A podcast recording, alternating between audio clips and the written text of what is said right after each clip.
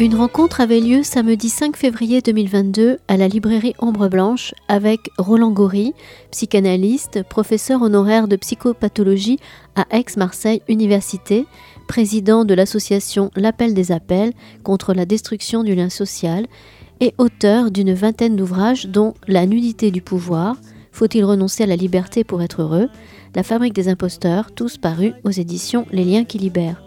Il y présentait ce jour-là et si l'effondrement avait déjà eu lieu, l'étrange défaite de nos croyances, publiée aux éditions Les liens qui libèrent.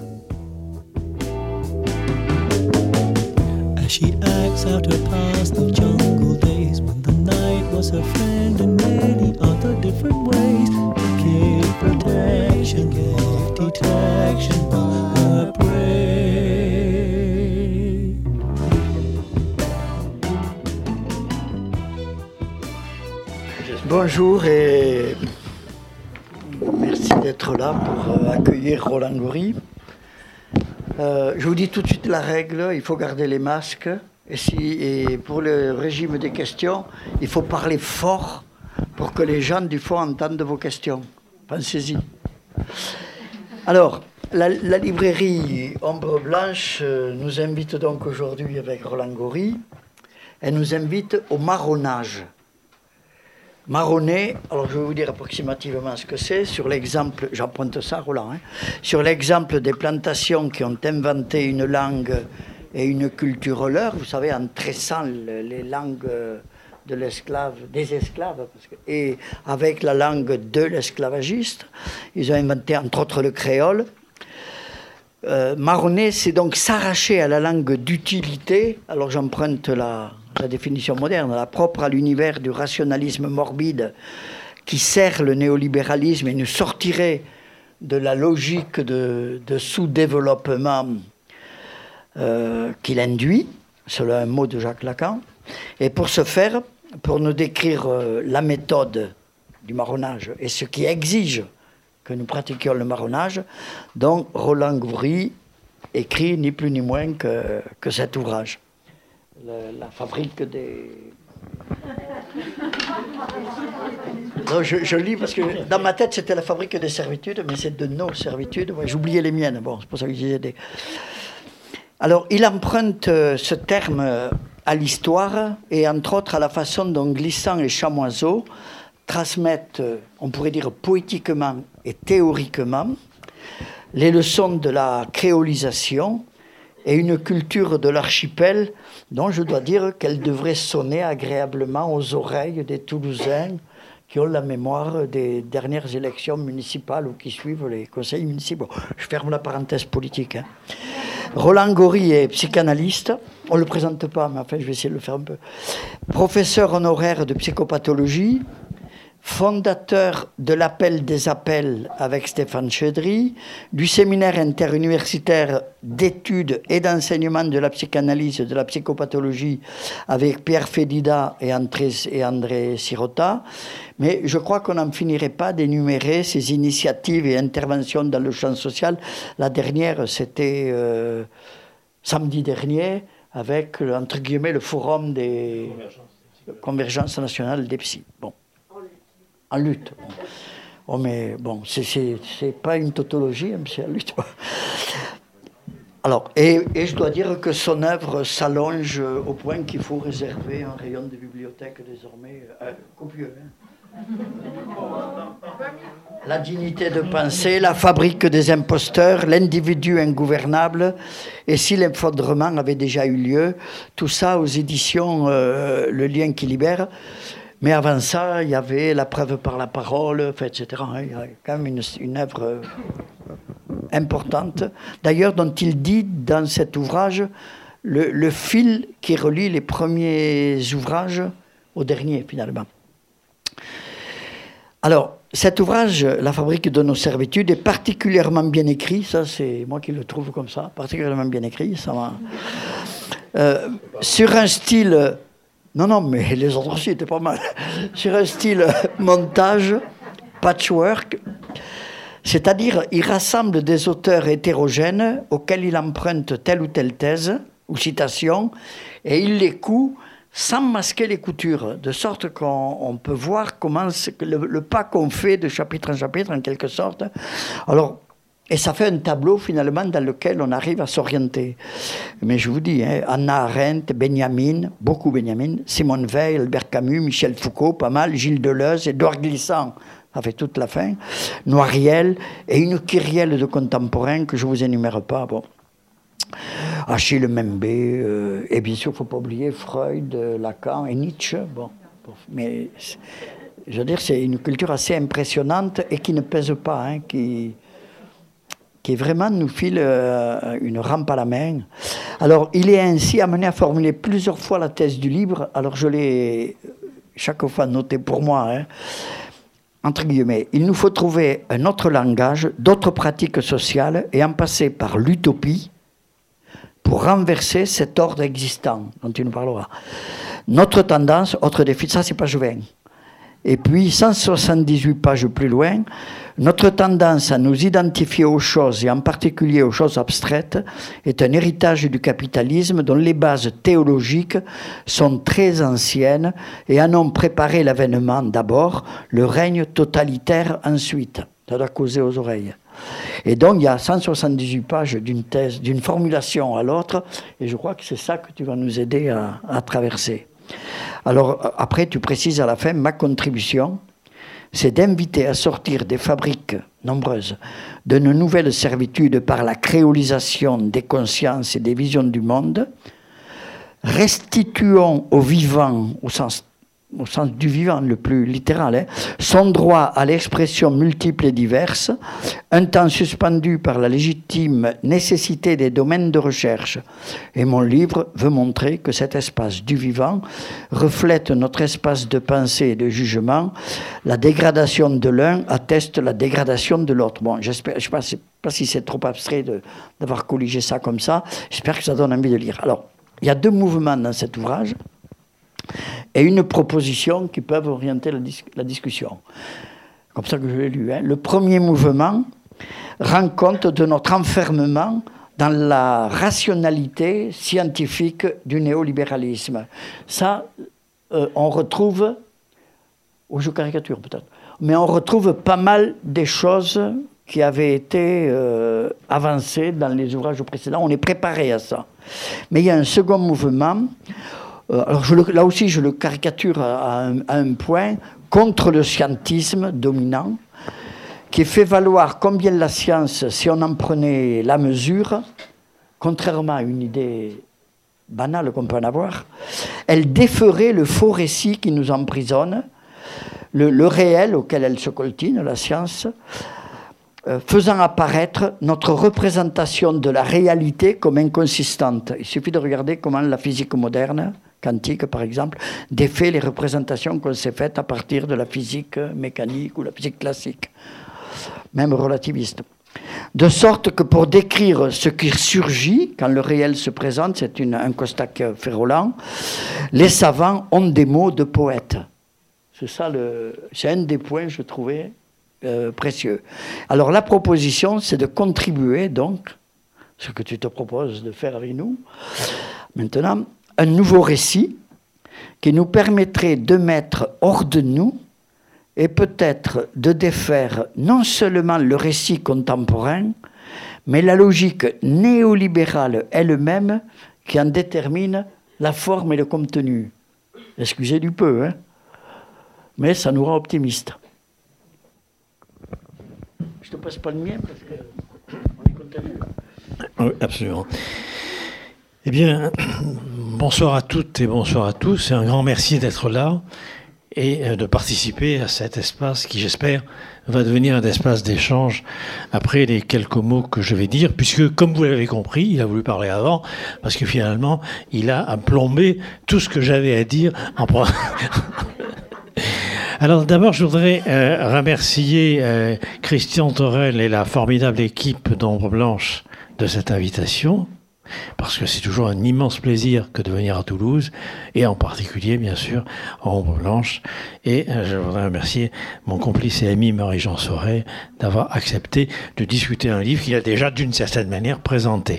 Alors, je vais en profiter justement pour dire le point de désaccord, c'est-à-dire, euh, puisqu'il a avancé qu'il y avait, je dirais, une espèce de copulation entre euh, le capitalisme néolibéral et la rationalité scientifique, c'est pas tout à fait ce que je, dis, et je m'appuierai sur un sinologue, parce que bien sûr il faut absolument sortir de la langue utilitaire, et pour sortir de la langue utilitaire, il ne faut pas hésiter non seulement à marronner avec les poètes, marronner aussi avec les chercheurs, par exemple les découvreurs de la physique quantique, on y reviendra, c'est un point très important, mais euh, aussi euh, pouvoir euh, se dépayser un peu et s'aventurer justement dans des territoires, dans des lieux du vivant auxquels nous ne sommes pas habitués. Alors le sinologue Jean-François Billeter, qui a écrit un livre absolument formidable, qui s'appelle Chine trois fois muette, euh, écrit ce dont les savants n'ont pas conscience, c'est que la raison abstraite qu'ils manient avec tant de succès résulte de l'application au monde physique d'une forme d'abstraction qui a son origine dans la relation marchande et qui entretient avec elle un indissoluble lien. C'est-à-dire qu'il y a un lien, il y a un lien qui s'opère du fait même, si vous voulez, pour faire vite et pour faire simple, du fait même que l'interface, pourrait-on dire, entre une des formes de la rationalité scientifique, je dis bien une des formes, et notamment une forme de rationalité scientifique qui est souvent prise par je dirais, les illusions du réalisme. On reviendra un peu sur ce point, et, du positivisme. Vous voyez, par exemple, quand Auguste Comte, je ne vais pas parler de mon bouquin, parce que tu en as déjà parlé, donc quand Auguste Comte, par exemple, euh, établit une espèce de hiérarchie des disciplines scientifiques, il ne place pas la physique ou les mathématiques au sommet, il place la biologie. Et ça, c'est très intéressant, parce que justement, la biologie permet de tomber dans l'illusion d'une évidence, alors que ce n'est absolument pas le cas avec l'écriture mathématique et bien sûr avec, si vous voulez, les découvertes, euh, les découvertes de la physique avant même la physique einsteinienne et avant même la physique quantique. Donc c'est un point qui est extrêmement important. Donc l'interface, elle est là, c'est-à-dire c'est le chiffre. Et bien sûr, cette interface entre, on peut dire, une des formes de la rationalité scientifique, essentiellement une rationalité justement qui est facilement soluble dans une logique et une morale utilitaire, avec effectivement la rationalité marchande et quelque chose qui a dominé la dynamique de, l'Occident. Et c'est peut-être cela le problème auquel nous avons affaire aujourd'hui, et c'est peut-être la raison pour laquelle d'ailleurs nous avons d'autant plus besoin aujourd'hui des scientifiques pour nous aider à prendre conscience que ce que l'on va appeler la science, hein, quand par exemple, je vais y revenir, une de mes têtes de turc dans l'ouvrage, c'est M. Blanquer. Bon, je vous le dis tout de suite, je lui consacre deux chapitres euh, au vitriol. Bon, je vais vous dire pourquoi. Mais quand par exemple, il dit il faut absolument que les enseignants soient guidés par la science, c'est-à-dire les neurosciences et le cognitivisme, et qu'il nomme Stanislas Dehaene à la tête du Conseil scientifique de l'éducation nationale, et eh bien justement, c'est exactement ce qui n'est pas scientifique, mais qui tombe dans le scientifique alors, pour revenir un peu quand même à l'ouvrage, puisqu'il n'a quand même pas tout dit, heureusement, euh, je commencerai, si vous voulez, par une phrase, euh, une citation importante. C'est vrai que, ça tu l'as pas dit, enfin si tu as parlé de montage, mais c'est vrai que moi j'ai un rêve, mais mon éditeur, qui est un homme, mes éditeurs qui sont un couple adorable, n'est-ce n'aurait jamais accepté, c'est d'écrire un livre qui soit une collection de citations avec cette idée, je l'ai dit dans, l'avant-propos, c'est un rêve qu'avait Walter Benjamin. Cette idée que de, n'écrire un livre qu'avec les mots des autres, ce qui témoigne aussi d'un certain amour de la langue, d'un certain amour des mots, et également d'un certain respect de la dette de ce que les mots des autres ont produit chez nous. La dette, aujourd'hui, on ne veut plus entendre parler. C'est bien pour ça qu'on ne vous parle que de dette, bien sûr, à rembourser au niveau du budget de l'État, etc. Parce qu'il y a un déni de ce que constitue, justement, la dette pour un sujet, alors que c'est ce qui le constitue. Et moi, je dois beaucoup à tous ces compagnons de vérité, comme disait Barthes d'ailleurs, à tous ces compagnons de vérité qui ne sont pas des figures d'autorité et qui me permettent de cheminer. Alors, cette idée, c'est qu'en gros, mon livre, ce serait le montage de citations. Mais ça, mes éditeurs ne m'ont pas permis. Donc, du coup, j'étais obligé d'écrire intégralement euh, ce, livre, comme tu l'as dit. Euh, oui, je voudrais quand même, pour aller assez vite sur la question de la servitude, notamment de nos servitudes, et ça c'est vrai que le titre est important, c'est pas la fabrique des servitudes, mais de nos servitudes. Il y a un certain consentement, si vous voulez, à l'aliénation. Alors, peut-être vous dire peut-être l'essentiel du livre, euh, qui n'est pas tout à fait dit aussi clairement dans l'ouvrage, mais je vous donne tout de suite la clé. L'idée, c'est que c'est pas simplement la bureaucratie, la technocratie qui écrase nos capacités de penser. Vous savez, Anna Arendt, la banalité du mal, personne n'a très bien compris ce que c'était, mais en gros, ce qui est beau, quand vous lisez Eichmann à Jérusalem d'Anna Arendt, vous comprenez que Eichmann, en gros, il n'avait pas une capacité à penser parce qu'en quelque sorte, il avait intériorisé un langage administratif et que il actualisait dans ce que Bourdieu appelle un habitus, c'est-à-dire une, une disposition à penser ou à, agir, selon cette bureaucratie intérieure, quelque part. Il était totalement dénué du sens de l'humour, comme dit Anna Arendt, c'est pour ça qu'il faisait le pitre. C'est tout à fait autre chose, comme vous savez, parce que l'humour présuppose quelque part une mélancolisation euh, du rapport du sujet à lui-même, et en particulier euh, au langage.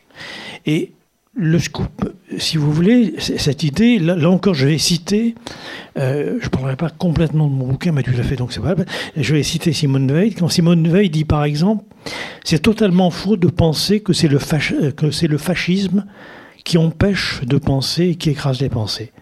Elle dit, ça marche pas comme ça. Elle dit, en gros, c'est parce qu'il y a justement dislocation et délabrement, elle dit pas avec ces mots, mais dislocation et délabrement de la capacité de penser que le fascisme émerge. Donc c'est pas en quelque sorte la cause, si vous voulez, d'un empêchement de penser, c'est une conséquence. Et ça, c'est très important si on veut réfléchir à ce qui se joue en ce moment, y compris sur le plan politique, mais aussi sur le plan de la constitution de nos subjectivités. C'est-à-dire que nous avons, et c'est là où le concept d'habitus de Bourdieu est pour moi très précieux, puisque chez Bourdieu, l'habitus, si vous voulez, donc l'habitude à penser ou agir d'une certaine façon, c'est pas simplement déterminé par des structures sociales, mais c'est aussi intérioriser ces structures sociales dans ce que lui appelle des structures cognitives et que moi j'appellerais des structures symboliques. Hein. Et c'est comme ça qu'il vous dit par exemple qu'un calendrier, il n'y a rien de plus politique qu'un calendrier. C'est un marqueur de pouvoir, en quelque sorte. Mais que ce calendrier, c'est pas simplement ce qui vous est donné par le pouvoir, c'est aussi quelque part ce que vous intériorisez pour penser votre rapport à la temporalité, c'est-à-dire à la finitude de la condition humaine, c'est-à-dire à la mort pour aller très vite. Hein. Et donc, si vous voulez, le, nos servitudes, c'est à cela que ça fait allusion.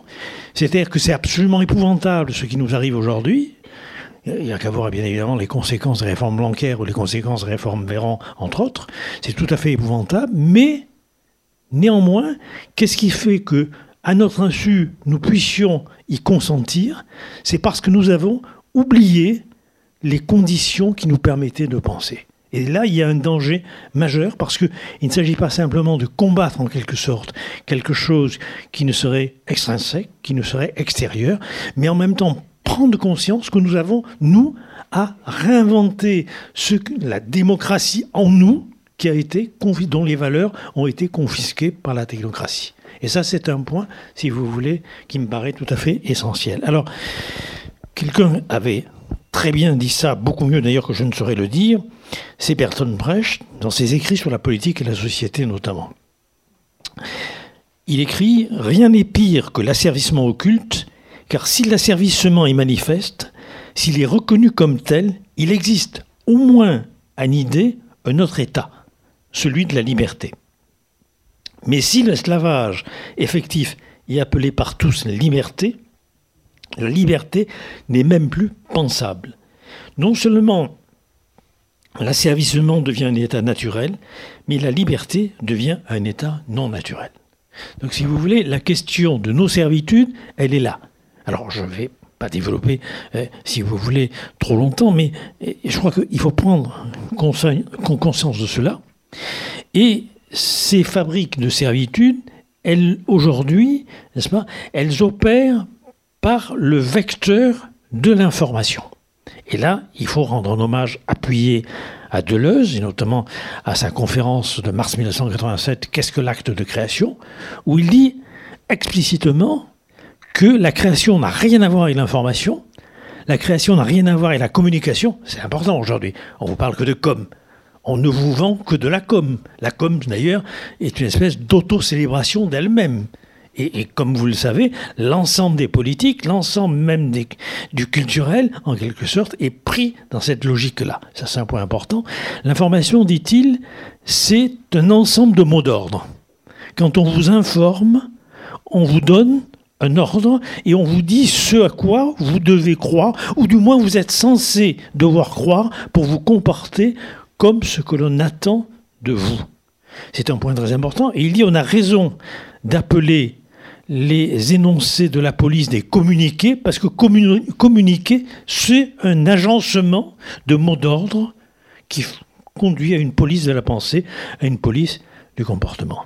Et ça, c'est extrêmement important, vous voyez Et c'est d'autant plus important qu'aujourd'hui, ces informations, elles passent de manière privilégiée par le truchement du numérique. C'est-à-dire que, vous voyez, le, numérique, alors ça, va donner l'impression que, puisque c'est des chiffres, c'est vrai, ce qui est la pire, bien évidemment, des impostures, quelqu'un comme Alfred Sauvy, qui était pourtant un gauchiste, comme vous savez, disait que les chiffres étaient des êtres fragiles qui, à force d'être torturés, finissent par avouer ce qu'on veut leur faire dire. Bon. Et, et c'est là et c'est là aussi où nous avons un besoin très fort, très vif des scientifiques. Et je pense notamment, euh, bien sûr, à l'université, l'université de Toulouse, où on a eu plusieurs de nos amis, notamment Bruno Chaudret, Hubert de, de, Montubert, etc., qui, sont venus au début à l'appel des appels, qui ont travaillé à l'appel des appels, et qui nous ont dit combien ils étaient malheureux de voir la manière dont les chiffres étaient utilisés sans aucune précaution, justement, épistémologique. Donc c'est un point aussi sur lequel je voudrais insister. Donc en gros, je fais vite, l'humanité est ce qu'elle mange. Aujourd'hui, ce qu'elle mange, c'est du numérique. Et à partir de ce moment-là, n'est-ce pas À partir de ce moment-là, vous avez une colonisation des esprits et des mœurs par une logique numérique qui permet de mettre en esclavage les citoyens. Je vais y revenir. Alors, veut, ce qu'il ne faut pas dire, bien sûr, pour autant que la lecture numérique du monde, il faut la jeter, que c'est pas pas ce que je dis. Vous avez bien compris. Je ne suis pas technophobe. La preuve, c'est qu'on profite aujourd'hui d'un micro, d'un zoom, etc. C'est formidable l'imagerie médicale. C'est pas ça le problème. Mais qu'en gros, aujourd'hui, n'est-ce pas, c'est le numérique. Le problème qui est posé, c'est l'utilisation perverse du numérique pour asservir les individus. C'est ça le problème essentiel. Alors. Je sais qu'on n'aura pas le temps de parler intégralement du bouquin, mais c'est pas grave puisque tu l'as fait. Mais. Euh, parce que je t'aime beaucoup. Mais, voyez, par exemple, il y, a, un, chapitre qui est euh, consacré à la manière dont M. Blanquer démolit complètement l'éducation nationale aujourd'hui. Il fait partie, n'est-ce pas il est dans une posture du marionnettiste qui tient les fils numériques qui agitent en quelque sorte les marionnettes, que ce soit des élèves en couche culotte jusqu'au recteur, en passant bien sûr par les inspecteurs, les professeurs et jusqu'à l'administration centrale. Tout passe par le numérique. Je vous donne un exemple très concret. Vous voyez, la protestation des profs de philo, lorsque, à un moment donné, on aura, pu amener les copies à corriger, mais on, leur a demandé de, d'aller télécharger les copies et de faire une correction, je dirais, numérique de ces copies. C'est ignorer totalement, c'est ignorer totalement ce qu'est le métier d'enseignant. Mais c'est normal, puisque c'est fait aujourd'hui pour détruire les métiers. Toutes les réformes qui sont mises en place depuis une vingtaine d'années sont des réformes qui détruisent la substance éthique, politique et humaine des métiers pour mettre à la place des machines, pour aller très vite. Des machines algorithmiques, bien sûr. Alors, c'est oublier qu'un prof, moi j'ai été prof pendant, je ne dis pas le nombre de décennies, n'est-ce pas Mais euh, ça touche les copies, ça sent les copies, ça corrige les copies, ça revient sur les copies, ça annote les copies, ça, ressent des, des, des, des affects par rapport, n'est-ce pas? Bon, ça, c'est totalement ignoré. Et je vous passe sur les bugs, bien évidemment, au moment de télécharger avec Sandroin, n'est-ce pas, les copies, etc. Et, et, les profs sont scandalisés par ça. Vous avez quelqu'un comme Michel Bouton qui écrit dans le Figaro. Le Figaro, c'est pas, je crois, un journal totalement gauchiste, n'est-ce pas? Bon, eh bien, qui écrit en gros, mais on, mais on connaît pas le métier d'enseignant. On, est en train, demain, on va transformer les professeurs en machines. Alors, ils se trompent parce que les professeurs sont déjà transformés en machines. C'est le projet pédagogique d'éducation nationale justement de M. Blanquer. Alors, il faut voir, si vous voulez, que cela, aujourd'hui, il y a ce que j'appelle une prolétarisation de l'ensemble des métiers. alors, la prolétarisation, c'est pas simplement, n'est-ce pas, l'appauvrissement ou les conditions euh, misérables d'exercice de, ces métiers. C'est pas ça. La prolétarisation, c'est la confiscation du savoir, du savoir-faire, du savoir-être de l'artisan, qui se trouve en quelque sorte placé sur une chaîne de production automatique d'actes, d'actes de soins, d'actes d'enseignement, d'actes de recherche, d'actes d'information, d'actes de culture d'actes de justice, etc. Alors, deuxième citation très rapide, hein, puisque je ne vais pas dépasser les dix premières pages, tu, tu l'as compris, c'est Jacques Lacan, le prolétaire n'est pas seulement exploité, il est celui qui a été dépouillé de sa fonction de savoir. Lacan a lu Marx, ça nous fait plaisir. Bon. Donc oui, c'est un point qui est extrêmement important. C'est cela qui se passe et cette prolétarisation, elle opère notamment par une taylorisation des, des, une taylorisation des métiers. C'est-à-dire que, si vous voulez, Taylor, il faut bien voir que l'organisation scientifique du travail, c'est quoi? C'est demander à des experts, en quelque sorte, pas experts et peu importe, d'observer euh, les actes professionnels et de décomposer ces actes professionnels en tâches de travail pour savoir quel est l'agencement qui permettait le meilleur rendement individuel. Et donc, en quelque sorte, ce qui. Vous prenez les temps modernes de, de, Charlot, vous vous souvenez, il est en train de, de visser des pièces sur une chaîne de production automatique, n'est-ce pas? Et c'est pas simplement le geste. Ce geste devient ce que Bourdieu appelle un habitus. Il est intériorisé. Il devient une manière de penser, une manière d'agir, une manière de faire. Et à partir de ce moment-là, si vous vous souvenez, Charlot sort dans la rue et il va se mettre à visser les tétons des femmes. Et c'est un point. Et puis, il passe lui-même dans la machine. Il est devenu un rouage de la machine.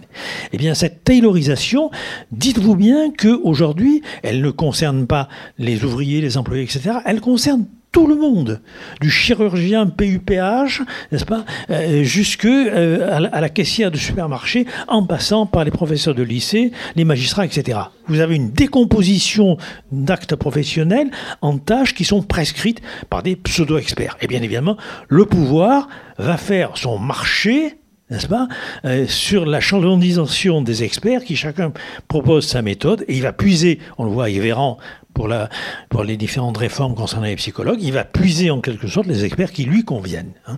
Alors on reviendra sur ce point qui est extrêmement important, c'est-à-dire que, en gros, aujourd'hui, la censure politique, elle ne passe pas par une interdiction, la, la censure politique, elle passe par l'installation de conditions de travail qui empêchent de penser qui, et qui dépossède justement, je dirais, le professionnel artisan euh, de son savoir et de son savoir-faire. C'est ça qui est en jeu. Si bien que c'est vrai par exemple à l'hôpital.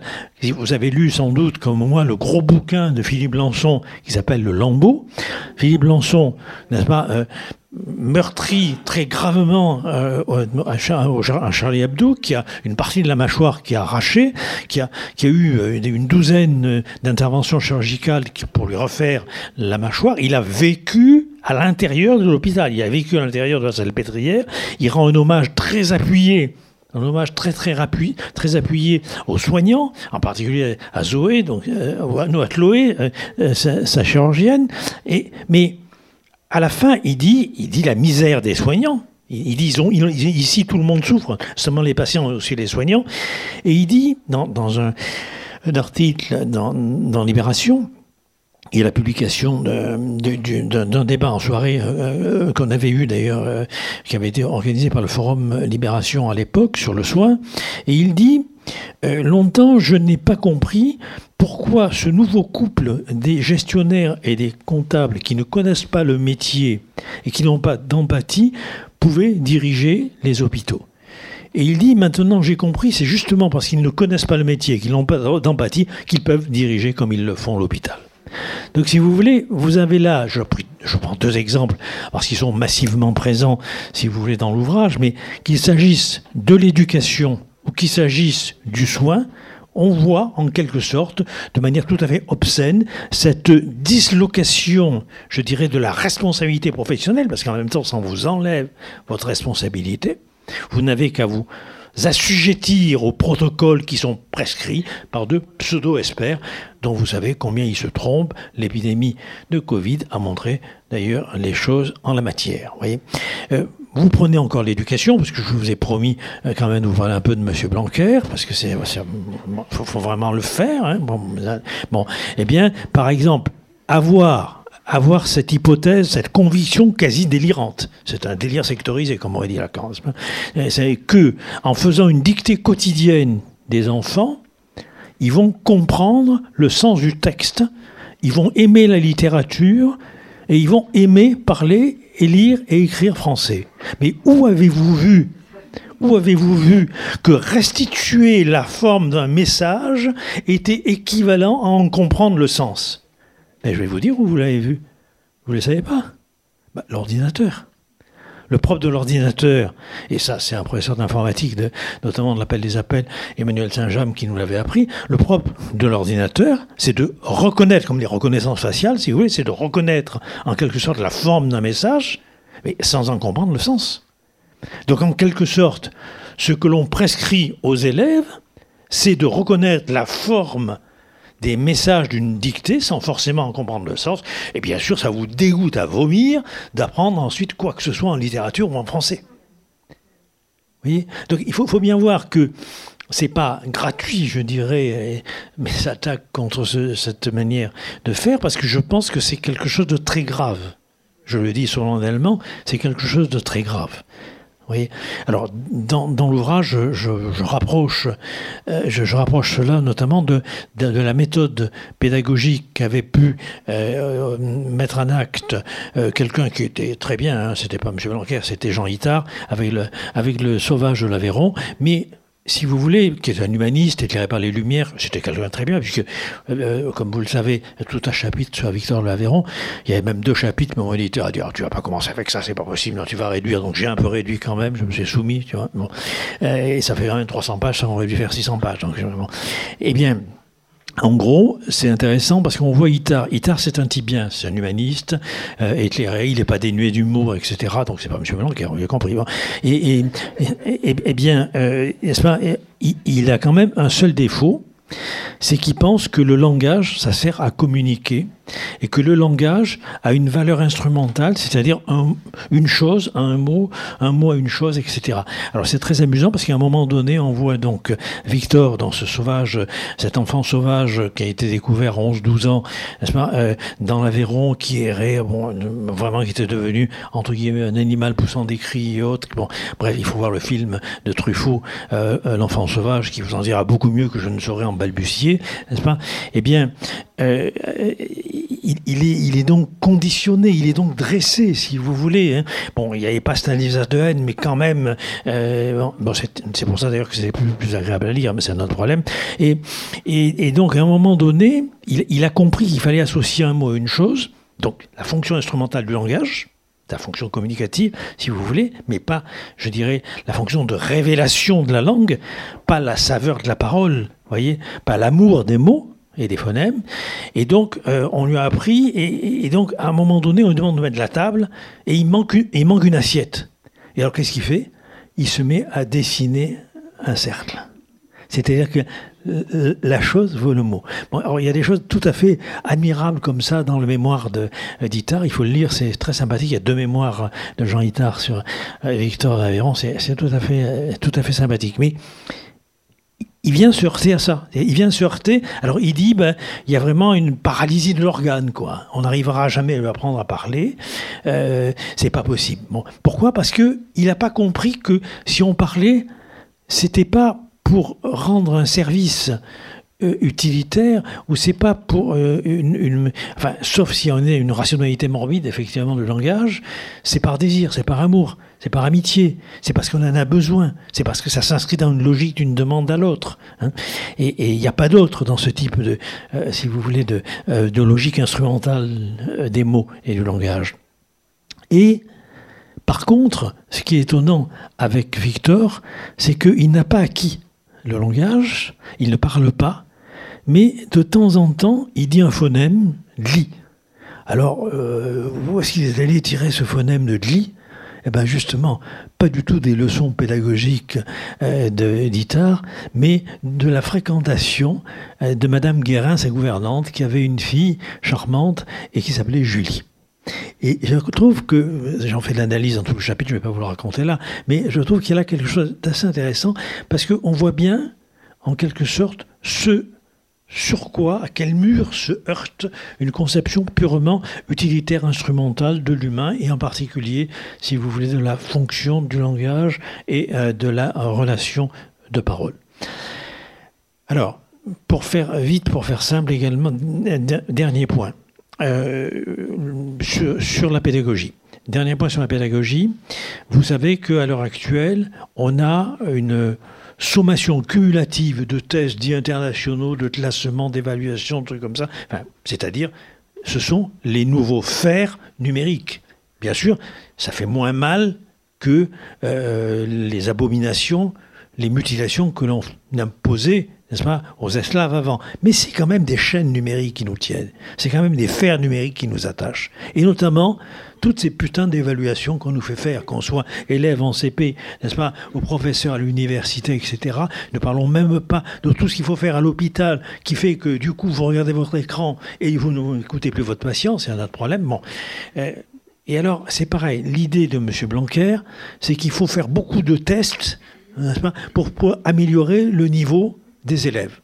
Sauf qu'il n'a pas lu Robert Lynn, qui est un chercheur de sciences de l'éducation, qui a mis en évidence que le niveau de connaissance des élèves a l'air chaque fois de s'améliorer pour une raison relativement simple, non pas parce que le niveau des élèves s'accroît, mais parce qu'ils se sont habitués aux tests.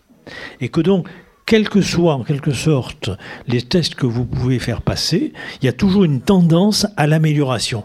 Bon, je vous fais remarquer d'abord, un, donc il y a un biais cognitif, vous voyez, on va revenir, parce que ça vous n'y échapperez pas, je vais vous parler de la démocratie des nudges, donc je vais vous parler du pouvoir macronien, bien sûr, et la manière, la manière dont il a géré la crise du Covid.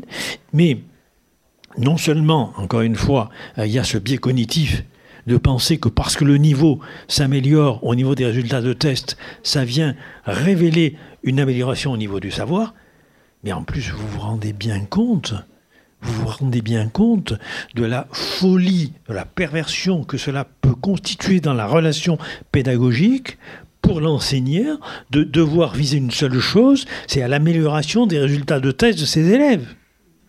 Et vous vous rendez bien compte que cela peut produire chez l'enfant de l'amour du savoir, de l'amour de la langue, que de devoir en quelque sorte, n'est-ce pas, apprendre comme un singe savant, et encore, euh, il ne faut pas trop dire du mal des singes. Hein, euh, heureusement, eux échappent aux réformes blancaires. donc, pour l'instant, voyez, et, donc, là, il y a quelque chose d'épouvantable. Si vous voulez, c'est ça le message que je voudrais essayer de vous faire, de, de vous faire passer. C'est-à-dire que ce qu'on appelle, en gros, quand bon, je n'ai pas le temps de chercher euh, les citations, mais André Blanquer dit qu'il faut absolument que les réformes pédagogiques obéissent en quelque sorte et soient guidées par la science. Mais c'est une folie. D'abord, c'est pas la vraie science. Ça aussi, dans le bouquin, je développe énormément. C'est, c'est pas pas les, sciences les plus pointues comme toutes les découvertes qui ont, été réalisées euh, dans la première moitié du XXe siècle. Donc, il y a quand même déjà un certain temps. Hein. Bon, voyez, mais, dont nous, avec lesquels nous vivons aujourd'hui, et avec lesquels les chercheurs continuent à travailler aujourd'hui. Donc, c'est pas la vraie science. Et d'autre part, quelque chose d'absolument épouvantable parce que c'est une espèce de neuropédagogie qui s'inscrit dans le champ du neuro politique, n'est-ce pas, visant à faire croire qu'on peut guider le cerveau. D'ailleurs, le dernier livre de M. Stanislav Zehen, publié chez Odile Jacob, je crois, s'appelle Le cerveau face à lui-même, quelque chose comme ça. Moi, j'ai jamais vu un cerveau penser. Je me souviens une fois avoir été reçu par un directeur de cabinet d'un ministre de, de la Santé, auquel je venais en quelque sorte euh, présenter quand même la nécessité euh, pour les, différents amendements accueillis sur la psychothérapie de tenir compte, je dirais, de la dimension de la psychopathologie, de la psychanalyse, puisque j'étais à l'époque président du CIO, comme le rappelait Marie-Jean. Euh, et ce directeur de m'a dit, enfin quand même, oui, mais aujourd'hui, vous comprenez, on voit le cerveau penser. Alors je lui ai dit, monsieur le, directeur, monsieur le directeur, je pense que vous usez abusez d'une métaphore. Vous voyez des signaux d'imagerie médicale qui montrent au niveau d'une localisation, d'abord ça peut être des artefacts, ce que montre tout à fait euh, mon amie Catherine Vidal, neurobiologiste, n'est-ce pas? Non seulement ça peut être des artefacts, mais en plus ça signifie simplement que quelque chose se passe, mais c'est pas ça ne dit pas que le cerveau est en train de penser. Voyez Or, il faut bien voir que toutes les réformes pédagogiques sont de, ce côté-là. Alors, bon, je vais vite passer là-dessus, sinon on va plus s'en sortir. Euh, mais ce qu'il faut voir aussi, c'est euh, justement la, raison pour laquelle aujourd'hui, voyez, euh, on, va préférer. Alors, ne parlons pas de la psychanalyse, c'est pas ça. On va préférer une certaine manière de gouverner qui ne va pas passer par l'autorité. Je vais prendre un exemple très concret comme ça, ça va vous éclairer. Par exemple, vous voyez la crise du Covid. Bon, passons déjà sur l'impréparation criminelle des États pour cette crise du Covid. Bon, nous savions depuis longtemps qu'il y aurait un retour des maladies infectieuses. Dans les années 60, si vous voulez, dans l'OMS, le directeur de l'OMS déclarait, n'est-ce pas, que le chapitre des épidémies était clos. 1970, le nouveau directeur de l'OMS déclare le chapitre des maladies infectieuses est ouvert. C'est-à-dire qu'ils ont compris à ce moment-là, n'est-ce pas, parce qu'il y a un retour d'un certain nombre, bien évidemment, d'épidémies. 1987-1997, ça c'est dans mon ouvrage précédent, Bill Clinton comprend quelque chose, et il le comprend par rapport à un récit de science-fiction, n'est-ce pas C'est ça qui est assez intéressant, l'affaire Cobra euh, de Richard Preston. il comprend et il dit en gros, le danger pour l'humanité, c'est pas le nucléaire, c'est le bioterrorisme et le retour des maladies infectieuses. 2003, l'OMS trace le portrait tueur de l'humanité. C'est un virus très contagieux et peu létal. Parce qu'une épidémie, c'est comme des incendies, il faut du combustible pour pouvoir se développer. Donc si le virus ou la bactérie, bien sûr, est mortelle, trop mortelle pour aller vite, elle détruit en quelque, sorte le combustible à partir duquel justement il peut se reproduire. Donc nous le savions. C'est un point important par rapport à ce que j'ai à vous raconter. Nous le savions, il y avait un état d'impréparation. Et ça, c'est un point que je développe, euh, je dirais, dans un chapitre qui s'appelle Naturalisme économique ou justice sociale. on va en parler en deux mots. C'est-à-dire, il me reste combien de temps? Dis-moi pourquoi si on veut garder un quart d'heure pour. D'accord, d'accord. Bon, alors je vais faire très très vite là-dessus. Donc, en gros, la globalisation a produit, si vous voulez, la possibilité de multiplier les échanges dans une planète entièrement transformée en marché globalisé pour aller vite. D'accord? Bon, ce qu'on appelle la mondialisation, c'est, si vous voulez, la globalisation, en quelque sorte, d'une économie financiarisée euh, à l'échelle planétaire. Bon. Le point important, c'est que euh, cette euh, globalisation ne s'est pas accompagnée de dispositifs de protection sociale et sanitaire. Or, là aussi, je prends une minute de plus, on sait maintenant de manière évidente que chaque fois que l'humain a modifié son biotope, chaque fois qu'il a changé son mode de vie, il y a ce que les épidémiologistes et les historiens appellent une transition épidémique, c'est-à-dire un développement, si vous voulez, euh, des maladies infectieuses. Bon, euh, le néolithique, il passe du nomadisme à la sédentarité. Du coup, il est beaucoup plus proche des animaux dans les mêmes lieux. Se développent les zoonoses et les zoonoses provoquent les épidémies, etc. 5e siècle avant Jésus-Christ, les guerres péloponnèses, ça circule, les soldats circulent, ils se battent, etc. Développement de la peste, etc. Vous prenez ensuite euh, le, la, chute de l'Empire romain, prenez les travaux formidables de Kill Harper, c'est pas les barbares qui détruisent l'Empire romain, mais c'est bien évidemment les pestes justiniennes, antonines, etc. C'est-à-dire que Rome, il y a un entassement de population, euh, il y a une expansion territoriale et une expansion économique, et c'est toujours pareil, dès qu'il y a expansion territoriale et économique, il y a développement des maladies. Et en quelque sorte, le paradigme pasteurien et le coq est un peu dépassé. C'est pas le virus ou le microbe qui produit en quelque sorte la maladie, l'agent pathogène, c'est l'étiologie spécifique des maladies, c'est pas seulement ça, c'est en quelque sorte la conjugaison de l'hôte et du virus. Donc, en quelque sorte, c'est nos, modes de vie qui rendent le virus ou le microbe pathogènes.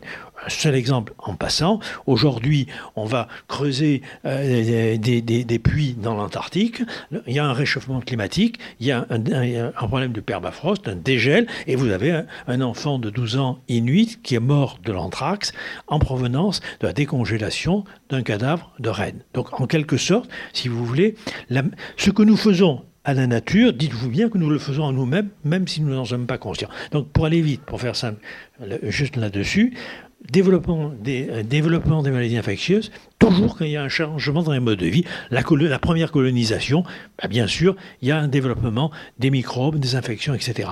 Euh, ensuite, 14-18, la guerre, etc.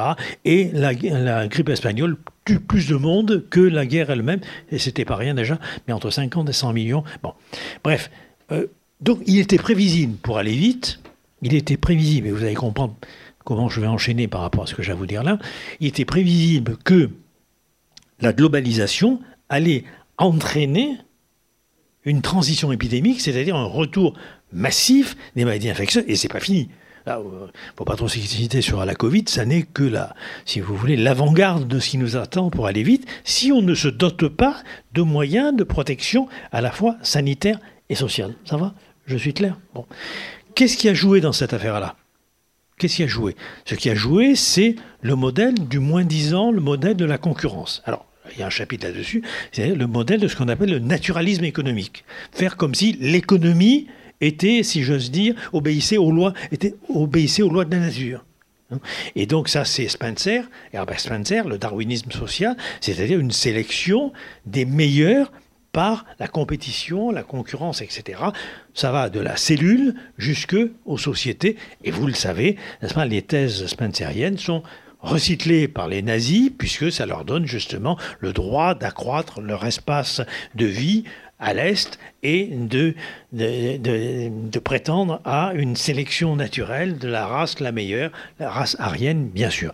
Sauf que le capitalisme néolibéral dans lequel nous sommes ne fait rien d'autre que recycler les thèses spenceriennes, hein, avec cette idée du premier de cordée, avec cette idée, euh, si vous voulez, du moins disant, avec cette idée et, donc, en quelque sorte, la manière dont nous nous sommes trouvés démunis par rapport à cette, à cette, coronavirus, qui n'est quand même, je vous le rappelle, aussi que la troisième épidémie de bêta-coronavirus en moins de 20 ans. Donc il y a déjà eu, encore une fois, bon, et c'est pas fini encore une fois.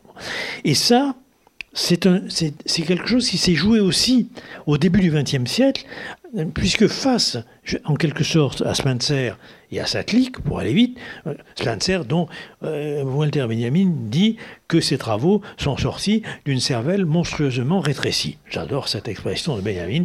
Bon. Face, si vous voulez, face à Spencer, vous avez vous avez ce qu'on appelle les solidaristes. Il y a un chapitre là-dessus. Les solidaristes qui sont c'est pas des révolutionnaires, hein. c'est euh, Léon Bourgeois, Alfred Fouillet, c'est un saint Baudelaire, etc. sont des radicaux socialistes, francs-maçons, mais qui vont participer à des réformes sociales énormes et qui vont surtout nous laisser un capital symbolique sur lequel en particulier je m'appuie, qui est cette idée que... Alors ils sont très embêtés parce qu'en même temps, ils sont très euh, comment dire, ils sont, ils sont pris dans, dans l'époque. Vous savez que Marbloch disait les hommes ressemblent à leur époque plus qu'à leur père. Donc eux aussi, ils sont pris par ce langage de la biologie de la fin du 19e, début du 20e, mais en même temps, ils veulent le corriger parce que ce sont des élèves de Durkheim et qu'ils ont compris qu'il n'y a pas, a pas de, de fait naturel, il y a un fait social total, n'est-ce pas? Euh, et, donc, ils essaient de dire, ben, justement, nous devons corriger la nature par la nécessité de reconnaître la spécificité des sociétés humaines, c'est-à-dire qu'elles se constituent sur ce que Léon Bourgeois appelle la dette, la, dette sociale. Il parle de quasi-contrat. C'est intéressant, c'est un terme juridique, je n'ai pas le temps de développer, puisqu'il n'est pas du côté de Rousseau et du contrat, il dit que ça c'est une illusion. L'idée d'un contrat social, ça supposerait qu'il y a un individu constitué face à une société, c'est pas ça. Hein. il a compris, Léon Bourgeois, puisque, en quelque sorte, l'individu est indissociable de la société qu'il l'intériorise d'une certaine manière, comme il actualise ce qu'il intériorise et qui constitue le social. Enfin, je suis clair, je fais vite. Et donc, il y a là tout, un débat dans lequel nous sommes pris aujourd'hui. Ce que Noiriel va appeler justement la gauche humanitaire, etc. Et dont il fait très bien un, très bel historique, euh, Gérard, Gérard euh, Noiriel. Donc vous voyez, alors, pour faire vite, donc pour faire simple, euh, puisque justement Marie-Jean a présenté mon livre, je ne vous en parle plus beaucoup, sauf pour vous dire que, si vous voulez, aujourd'hui, en quelque sorte, on retrouve ce débat on retrouve cette question. Et c'est là où, on en parlera peut-être dans le débat tout à l'heure, mais c'est là où nous sommes dans l'exigence de, de, de devoir amender cet humanisme classique hérité des Lumières et dont se prévalent justement les solidaristes en termes de justice sociale, en termes de dette sociale, en termes de solidarité, en termes de quasi-contrat. Nous devons, pourquoi? Eh bien parce que quelqu'un comme Alfred, euh, Alfred Fouillet, qui encore une fois laisse des choses extrêmement intéressantes du point de vue philosophique, notamment cette idée que tout est fondé sur l'association, c'est pas un psychanalyste qui bien sûr va vous dire le contraire, n'est-ce pas? Cette société des associés fondée, euh, théorisée par Alfred Fouillet, elle va quand même déboucher sur quelque chose que l'on doit amender, et ça c'est la deuxième partie de mon travail, qui est du côté des illusions d'un humanisme qui a pris les valeurs de l'Occident comme valeurs universelles. Et donc, c'est là où c'est un point important, c'est-à-dire que nous avons été prisonniers dans cet humanisme-là, et la critique de l'humanisme, c'est par là qu'elle peut passer, non pas pour revenir à des pensées conservatrices, réactionnaires, etc. C'est pas ça, mais pour se rendre compte que, en quelque sorte, ils étaient pris par un mirage récurrent, celui de l'illusion d'une identité porteuse de valeurs universelles. Ça va Je fais vite parce que je sais que je suis tenu par le temps. Et c'est là où, donc, dans ma deuxième partie, si vous voulez, je, je vois l'horizon aujourd'hui. Alors, du côté, bien sûr, de la poésie, mais il faut dire aussi que Achille Mbembe euh, ou Édouard Glissant, ce sont aussi des philosophes, ce sont aussi des historiens. Et que ce qui m'intéresse, c'est que justement, euh, comme Armand Césaire d'une certaine manière, il nous offre, il, Aimé, Césaire, euh, oui, et il nous, il nous offre en quelque sorte justement une autre conception du vivant, qui n'est pas fondé sur la vérité. La dernière conférence d'Edouard Glissant à l'Institut Tout Monde s'appelle Rien n'est vrai avec un grand V, tout est vivant. Hein, c'est très intéressant parce que on voit bien là, vous voyez, par rapport à ce que j'ai balbutié tout à l'heure, euh, on voit bien le, contre-pied qui, est pris par rapport euh, justement à la logique utilitaire d'un sujet neuroéconomique. Là aussi, j'ai pas le temps de développer. Peut-être vous donner peut-être une euh, une citation, si je la trouve rapidement, une citation d'Achille Mimbé, mais je suis pas sûr de la trouver rapidement. Bien sûr. Bon, mais tant, tant pis, parce que sinon, on va, étant qu'il m'a laissé 10 minutes, je risque de ne pas la trouver, donc c'est pas la peine de... Allez, un dernier coup si je la trouve, non.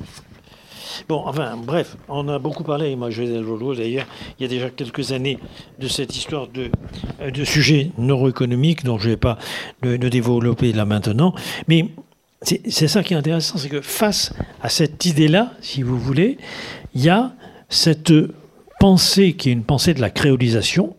Alors, moi, j'ai vraiment découvert euh, Patrick Chamoiseau, j'ai vraiment découvert Édouard Lissan, et ce qui me frappe justement, c'est qu'ils ne, sont pas dans, une espèce de, revanche, ils ne sont pas dans une espèce de ressentiment, d'une espèce de, haine pour aller vite, ils sont dans la reconnaissance de l'illusion de l'identité. Alors je ne vais pas vous le développer, mais il y a tout un chapitre sur justement l'illusion de l'identité, sur euh, le mythe, euh, euh, le, mirage récurrent de l'identité, dont on parle aussi d'ailleurs de Lacan, c'est un autre problème. Donc c'est un point qui me paraît très important. Et, et ça, ça doit justement, alors aussi bien du point de vue de la, science que du point de vue de la politique, que du point de vue de la subjectivité, ça met un terme à une assignation identitaire.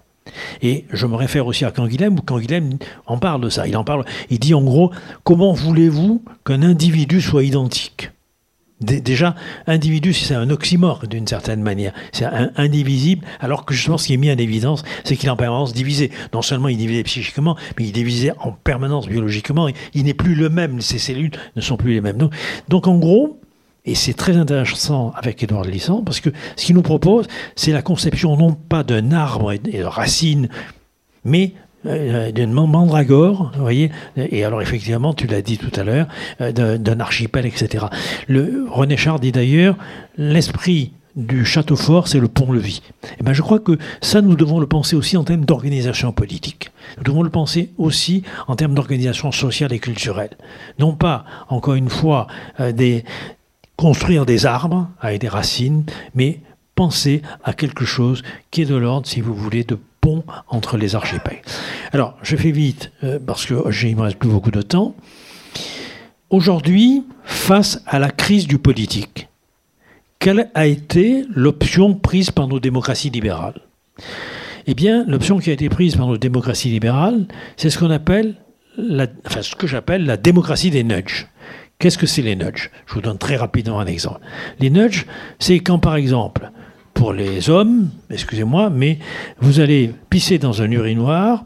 On s'est aperçu que si on mettait une mouche noire, vous avez tendance à orienter votre jet sur la mouche noire, et donc ça diminue les éclaboussures, et donc les charges économiques pour nettoyer les toilettes. Bon. Et eh bien c'est ce qu'on vous a fait pour le Covid on n'a pas posé la vaccination comme obligatoire, mais on a employé des stratégies bien connues dans l'économie comportementale visant à vous obliger quelque part à vous vacciner.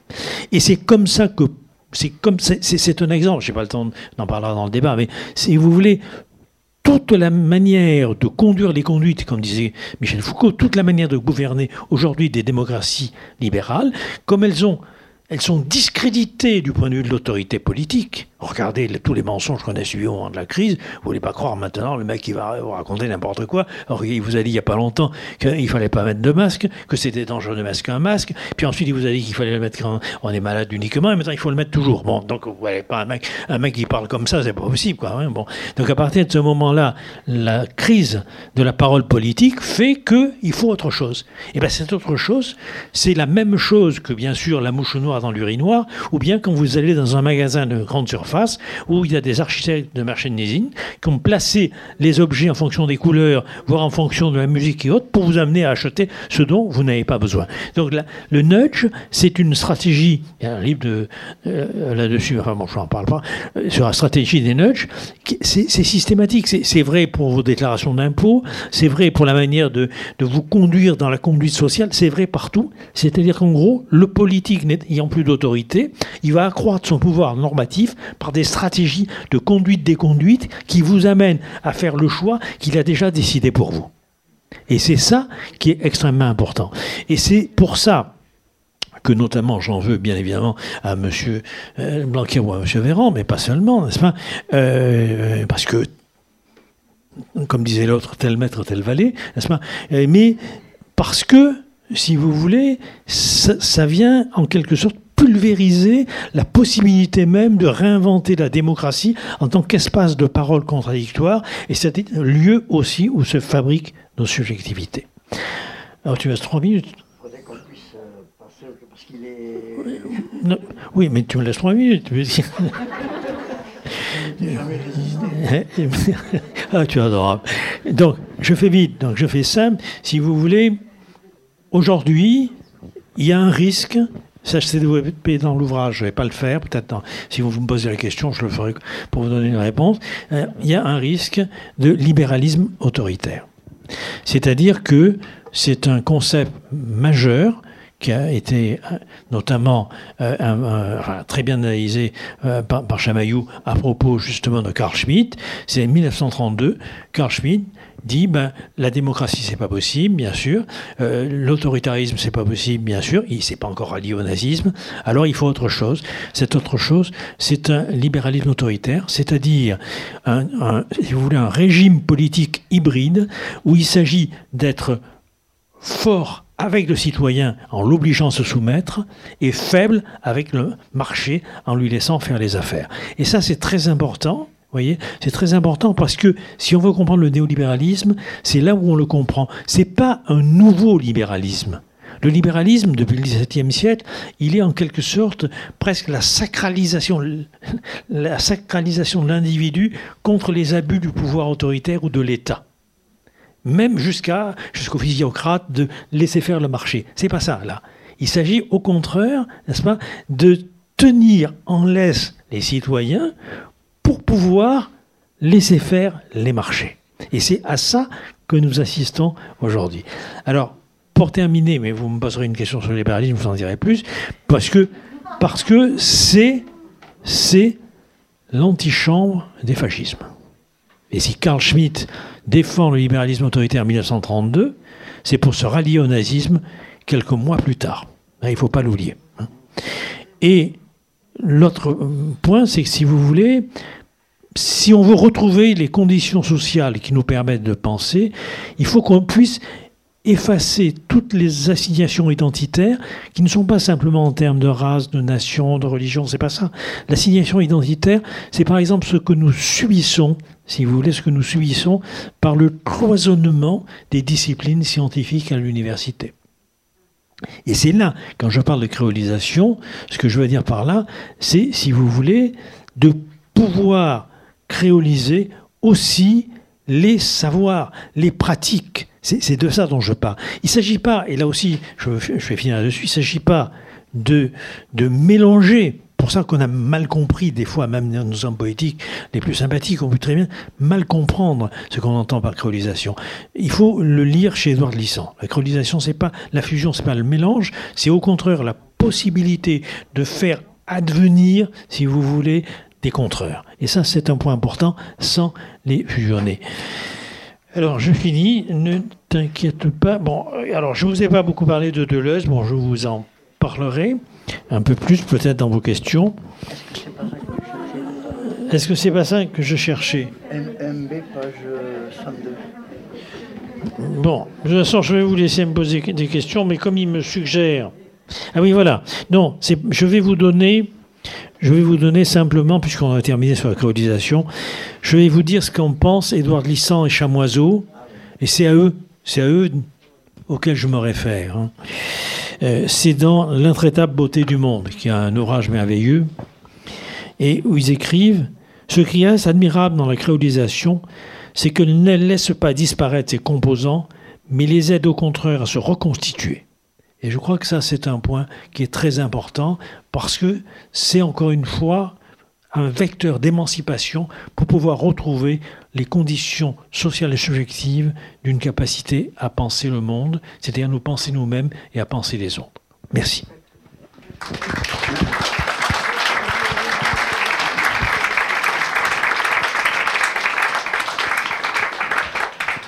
On va essayer de, de poser l'une ou l'autre question, mais vous avez compris qu'il est inarrêtable.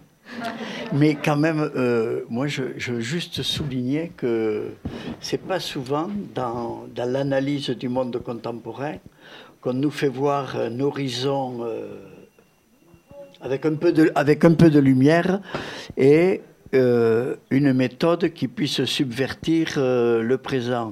Mais je me rappelle d'une formule qu'on avait eue au SURP avant qu'on lise euh, Chamoiseau et Glissant, qui était l'idée de mettre en commun nos différences. Parce que quand même, l'archipel, c'est plus grand que la somme de la surface des îles, si on masque les, les coutures. Oui, on avait dit exactement, c'est nous rassembler sur ce qui nous divise, alors qu'avant, nous nous divisions sur ce qui nous rassemblait. Exactement, oui. Alors, qui c'est qui veut ouvrir le, feu et qui a la voix assez puissante? Oh, même s'il n'a pas la voix puissante. Alors, vous ne me posez pas la question, mais je vais quand même y répondre un peu. si vous voulez, Marie-Jean en a parlé, donc je ne vais pas développer. Mais euh, euh, dans, dans, le livre, ce que je préconise d'une certaine manière, c'est de renouer avec l'utopie. Mais pas l'utopie, si vous voulez, comme fiction, comme programme politique ou comme roman, etc., comme ça a pu se développer au 18e, 19e, etc. Ce que j'appelle, c'est l'habitus utopique. C'est-à-dire, en quelque sorte refuser le vide formulaire des évidences pour considérer que rien n'est évident, que tout est complexe, instable, infini, et qu'il nous faut peut-être tolérer, voyez le, lien par rapport à ce que j'ai raconté au début, tolérer l'angoisse de cette instabilité. Et c'est là où c'est tout à fait formidable au niveau de la physique quantique. Il ne s'agit pas de singer des physiciens quantiques, on n'a pas ce niveau-là, on ne sait pas ça. Il s'agit de se laisser enseigner quelque part par le courage de leur découverte, à un moment donné de dire nous marchons sur une matière qui est composée de vide.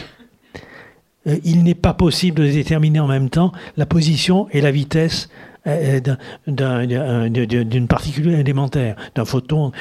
Donc si vous voulez, ou d'un électron. C'est ce courage-là. Il y a eu là, quand Einstein réagit par rapport à eux en disant euh, Dieu ne joue pas au, au dé, c'est parce que quelque part, alors que lui a ouvert en quelque sorte la dislocation des notions de temps en inventant justement ce concept fondamental de l'espace-temps qui n'a rien à voir avec l'espace et rien à voir avec le temps. Mais du coup, il fait, dans, dans le livre j'en parle aussi parce que j'étais un peu enseigné par quelqu'un euh, qui a bien voulu euh, revoir un peu mes, mes balbutiements, euh, qui, était qui est un astrophysicien, si vous voulez.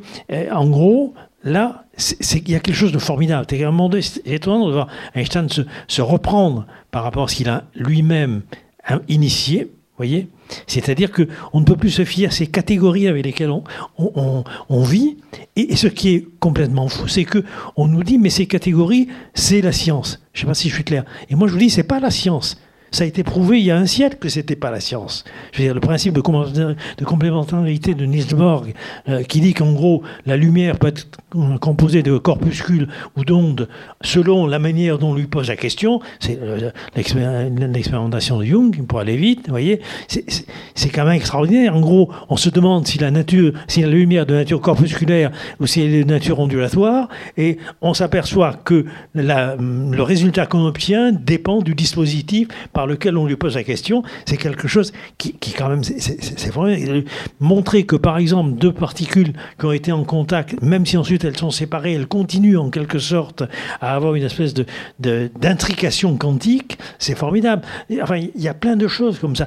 Schrödinger, l'histoire du chat mort, euh, du chat vivant et du chat mort, et on ne sait pas à la fois si... Euh, voilà. Tant qu'on n'a pas mesuré, sait, tant qu'on n'a pas ouvert la boîte dans laquelle il y a superposition des temps quantiques, fait que quand on a mis un chat dans une boîte, tant qu'on n'a pas ouvert la boîte, tant qu'on n'a pas mesuré, le chat est à la fois mort et vivant. Bon, Passons là-dessus, c'est une expérience de pensée qui appartient aux physiciens, on n'a pas ce niveau-là, mais c'est formidable parce que d'un coup on peut dire par exemple, on est à la fois en démocratie, on n'est plus en démocratie.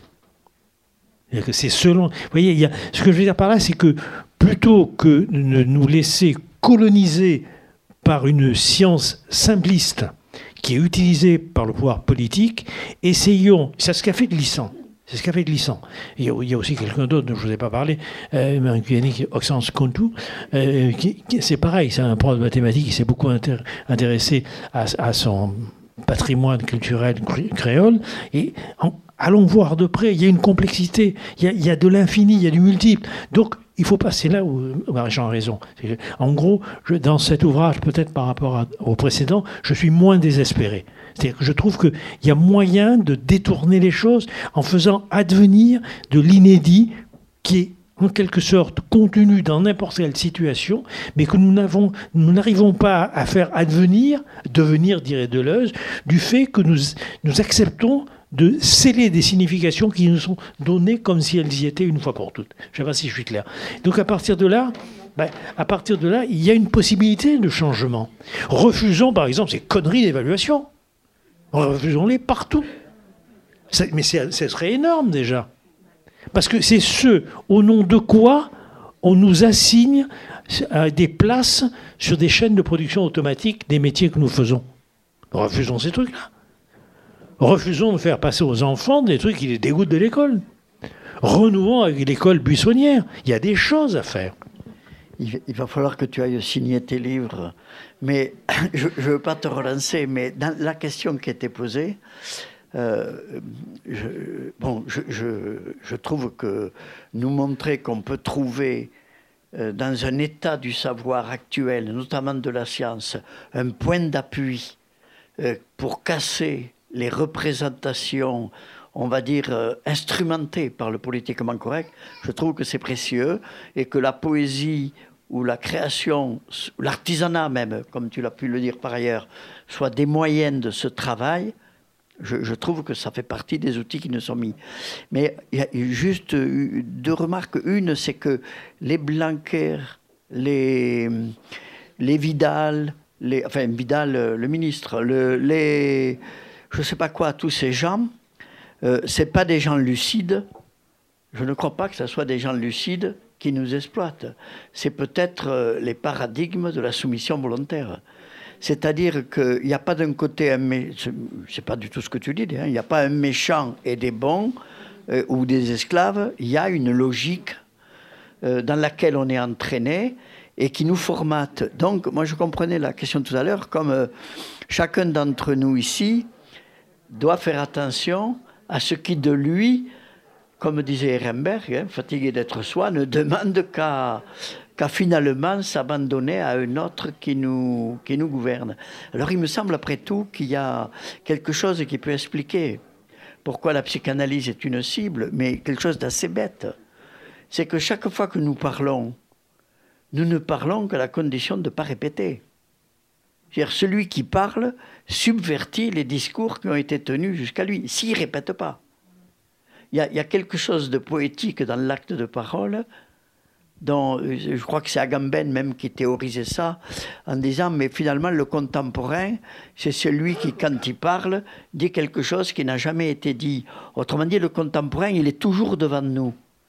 Et c'est d'ailleurs pour ça que là, moi, je, te sais gré d'avoir réveillé euh, tous ces gens-là. D'ailleurs, ça me fait marrer parce que dans la liste que j'avais gardée, j'avais pas mis Bourdieu, j'avais pas mis Simone Veil, j'avais pas mis Mbembe. Euh, c'est-à-dire que les, tout ce que tu as cité là, je les avais oubliés. Mais c'est des gens qui sont nos contemporains parce qu'ils nous devancent. Donc on se laisse enseigner aussi par ça, non? Je ne sais pas comment tu le... Oui, je, je, je vais. D'accord. Euh, non, je reprendrai juste par rapport euh, au premier mot que tu as prononcé, et sur lequel je ne suis pas revenu, et qui sont extrêmement importants, c'est le terme de marronnage. C'est-à-dire que euh, les, les, nègres marrons, comme vous savez, ça, ça, viendrait d'une étymologie espagnole de ceux qui se sont réfugiés dans les montagnes, sur les cimes, c'est-à-dire qu'ils ont fui ils ont fui l'esclavage dont ils étaient les victimes et ils ont constitué ben, une sorte de ZAD, pour aller vite. Ils ont constitué, si vous voulez, leur communauté, quitte à vivre bien sûr aussi de rapines, euh, de vols, etc., de, de meurtres, etc. Mais ils, ils, ont réussi à échapper de cette manière-là à la déshumanisation produite par la logique utilitaire des plantations, dont Benjamin montre d'ailleurs le rapport quelque part avec les manufactures, mais c'est un autre problème, on n'en parle pas maintenant. Bon. Ce qui est intéressant, euh, justement, c'est que l'invitation que je fais, je la fais dans les sillons des travaux de Chamoiseau et de Glissant, c'est-à-dire qu'il y a aussi un marronnage symbolique. On peut fuir, en quelque sorte, l'esclavage dont nous sommes, en quelque part, les victimes, mais aussi, tu l'as dit et tu as raison, euh, ceux qui y consentent, par justement une fuite qui est du côté du symbolique, qui est du côté, si vous voulez, de ce qu'on pourrait appeler la catacrèse, ça aussi c'est un de mes dadas, mais hein, c'est-à-dire une figure de style qui détourne le sens des mots pour dire autre chose, pour aller vite, voyez. Et donc, en quelque sorte, euh, on peut dire que, par rapport à votre question, à chaque instant, on peut se saisir de l'opportunité pour détourner les injonctions qui nous oblige à produire d'une certaine manière, d'une certaine façon, qui nous esclavage, pour aller vite, à, quoi nous consentons, en, en, inventant autre chose. Et par exemple, Chamoiseau montre bien que le, chant, la danse, le récit, euh, au cours des soirées euh, des, des, esclaves, n'est-ce pas, pouvait constituer euh, le caviardage de la langue utilitaire du maître qui pouvait être présent et qui ne comprenait pas que quelque chose était en train de se partager et qu'une révolte symbolique était en train de se faire. Et moi, je crois que c'est un peu, si vous voulez, cette leçon-là. C'est pas un modèle, c'est une leçon. Cette leçon-là que nous pourrions aujourd'hui tirer, c'est-à-dire essayer d'inventer ensemble les moyens de fuir en quelque sorte la servitude à laquelle nous sommes assignés et à laquelle, malgré nous, nous consentons. C'est ça qui me paraît important. Et je termine juste avec cette, analyse formidable que fait Glissant quand il dit le jazz est une musique créole. Mais ce n'est pas une musique créole parce que ça a été inventé par des Noirs américains, il dit. C'est une musique créole parce qu'elle a pu enchevêtrer des rythmes qui constituent les traces d'une histoire qui a été anéantie et enfouie dans le limon des bateaux négriers. C'est-à-dire que c'est la manière, en quelque sorte, de produire une histoire dont les, maîtres et les négriers ont effacé les traces. Et si vous voulez, ça, ça me paraît important. Donc le jazz, quelque part, c'est, pourrait-on dire, et c'est pas mon ami Bernard Lubat qui est pas très loin ici à Uzès, n'est-ce pas, qui dirait le contraire, c'est une voie d'émancipation. C'est de ce côté-là. Donc moi je pense que les situationnistes, j'en parle dans, l'ouvrage, les surréalistes, euh, lorsque les situationnistes décident que Paris serait un voyage en Chine et qui mélangent, n'est-ce pas, euh, toutes les, les, les adresses, les, les, tableaux qui, qui foutent le bordel partout dans Paris, il y a là quelque chose qui est en train de se produire. Il modifie non seulement la géographie administrative et physique euh, de Paris, mais il modifie quelque part notre, notre géographie mentale. Donc trouvons les moyens de modifier ensemble nos géographies mentales. Avec Lubat et Andrieux, il y avait le manifeste des œuvriers, non? Euh, avec, avec, avec Bernard Lubat et Charles Sylvestre, on a écrit le, ah, manifeste, le manifeste des œuvriers. Bon, Bonsoir, merci. merci.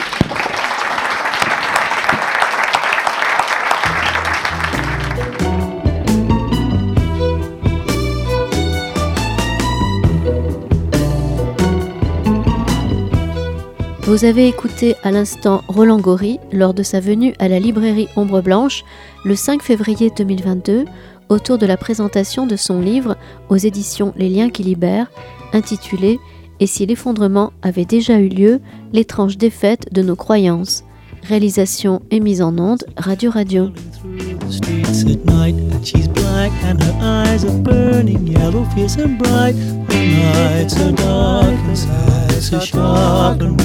A wake.